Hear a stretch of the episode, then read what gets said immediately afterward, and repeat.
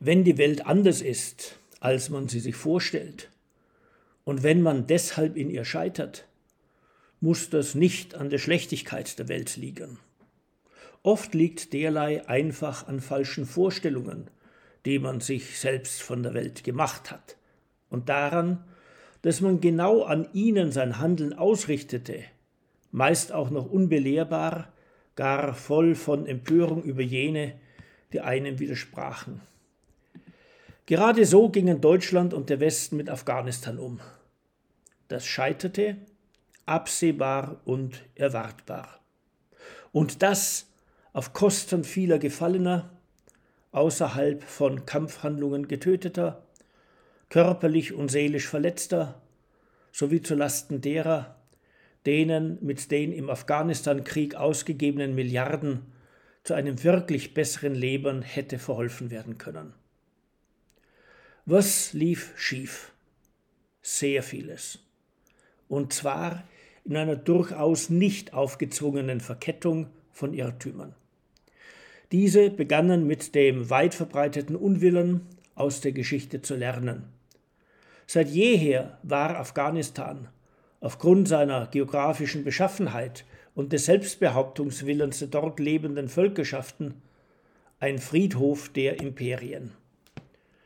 Doch die Sowjetunion wollte klüger sein als das dort gescheiterte britische Reich und die USA samt ihren Verbündeten dünken sich ohnehin stets klüger als Russland.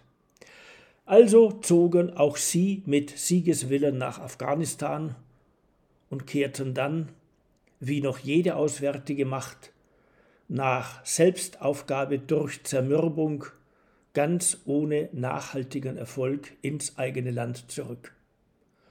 Offen ist, ob China in den nächsten Jahrzehnten dort die gleiche Erfahrung machen wird. An dazu verleitender Selbstgefälligkeit fehlt es der chinesischen Führung jedenfalls nicht. Überheblichkeit ist der zweite Schlüssel zum Verständnis westlichen Scheiterns in Afghanistan und nicht nur dort. Denn nach dem Zusammenbruch der Sowjetunion verstand sich der Westen nicht mehr als Teil eines sich eben auch an ihm vollziehenden geschichtlichen Werdens und Vergehens.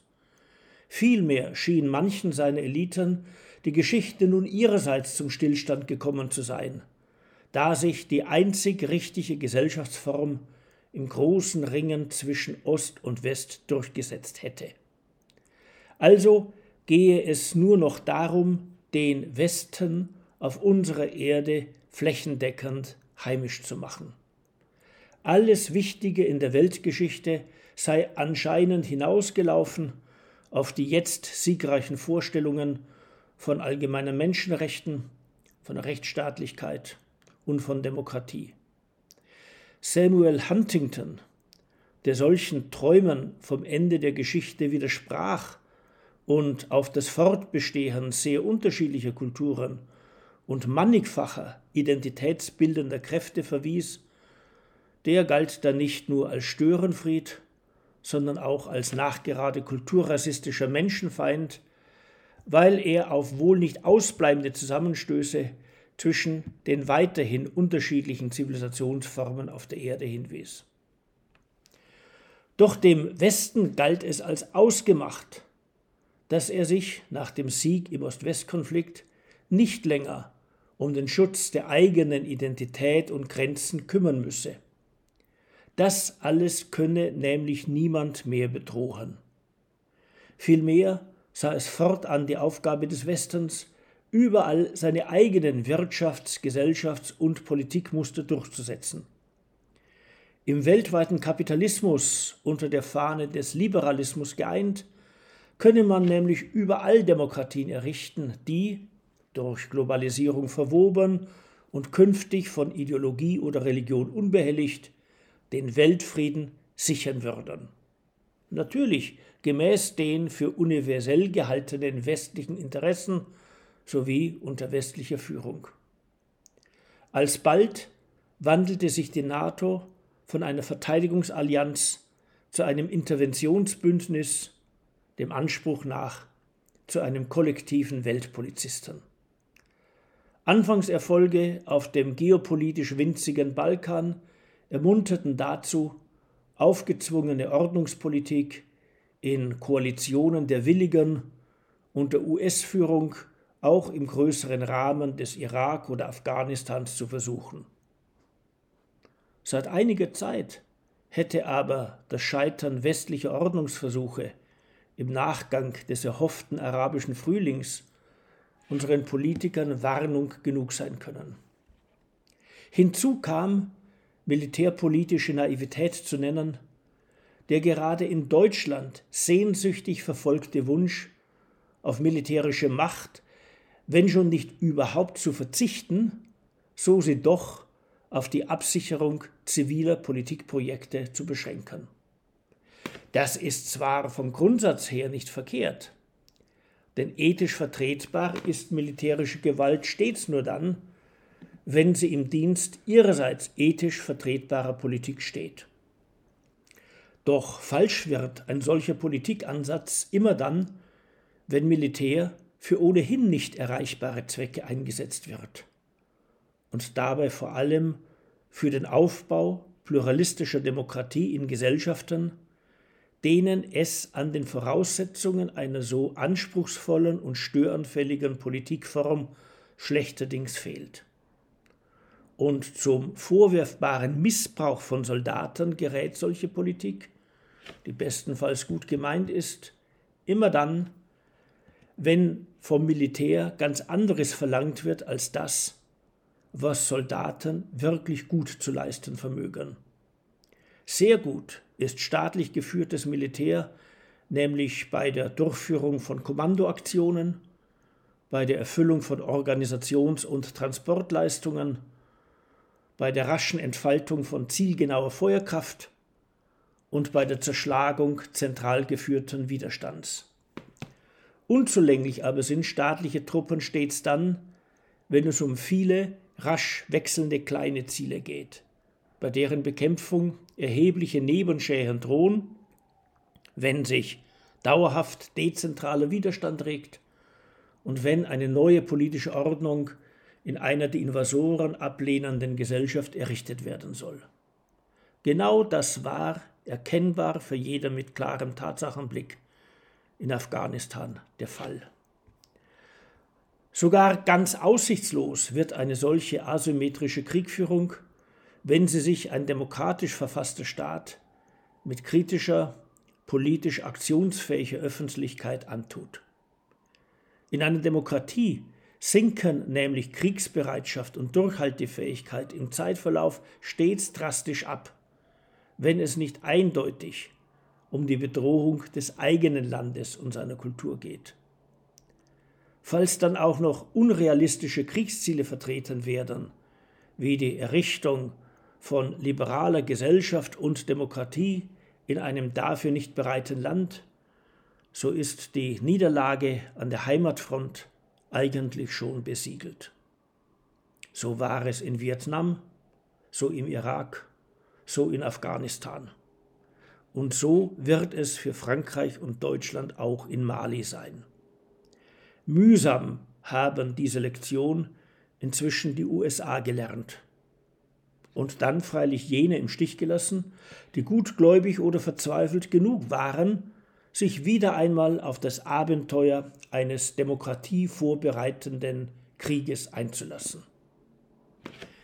In diesem größeren Zusammenhang wäre es leicht, sich über die Fehler gerade Deutschlands zu erregen das weiterhin traumatisiert ist durch nicht nur, aber eben auch die Fehler seiner Kriege von 1914 bis 1918 und von 1939 bis 1945. Doch Häme muss da nicht sein, zumal viele neuere deutsche Fehler gerade aus gutem Willen erwuchsen. Die wichtigsten davon waren der westlichen Führungsmacht nach den Anschlägen von 9-11 trotz falscher Politik loyal beistehen. Frieden schaffen ohne Waffen als Grundinstinkt. Zivile Wiederaufbauarbeit nur quasi polizeilich absichern. nicht militärisch wirksam Gegner bekämpfen, sondern parolenstark die Freiheit verteidigen, die von Frauen und Mädchen in Afghanistan, die von Deutschland am Hindukusch.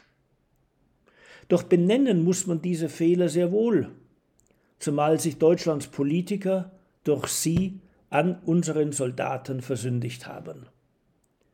Dabei ist es zu billig, die Schuld allein der Bundesregierung zuzuschreiben, obwohl es empörend ist, wenn sich Deutschlands Kanzlerin so äußert, als wäre die Koordination der Ministerien nicht gerade ihre Pflicht gewesen und als hätte sie nie eine andere Verantwortung gehabt als die einer Kommentatorin, die Tatsachen nicht schafft, sondern bloß feststellt. Tatsächlich war es genau der Bundestag, der Jahr für Jahr die Inhalte und Grenzen des Bundeswehrmandats für Afghanistan beschlossen hat.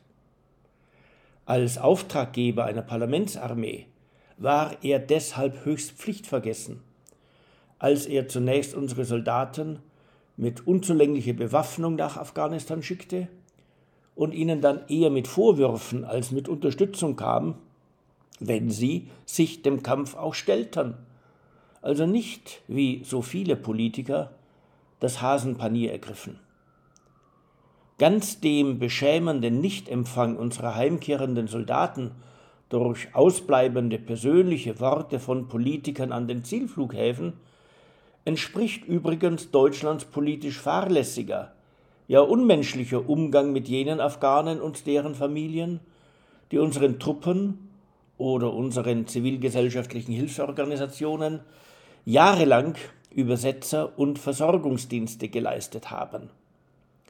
Sofern man von einem Staat erwachsenes Verhalten verlangen kann, hat der unsere ein solches während des Afghanistan-Einsatzes oft gerade nicht an den Tag gelegt. Dabei geht dieser Vorwurf klar nicht an unsere Soldaten, sondern an unsere Parlamentarier und an die zuständigen Regierungsmitglieder, wenn auch nicht an alle oder gar an alle gleichermaßen. Zu welchen Einsichten sollten wir uns angesichts des Afghanistan-Desasters durchringen? Erstens, wir müssen eine öffentliche Diskussion darüber führen, was ein richtiger und dann auch im weitgehenden gesellschaftlichen Konsens zu praktizierender Umgang mit der Bundeswehr und mit dem Soldatentum in unserem Land wäre. Zweitens, wir brauchen eine Neubelebung kritischen geopolitischen Denkens, das der deutschen Öffentlichkeit über das beliebt gewordene Moralisieren hinaus eine vernunftgeleitete Orientierung über sicherheitspolitisch Tunliches oder zu Unterlassendes ermöglichte.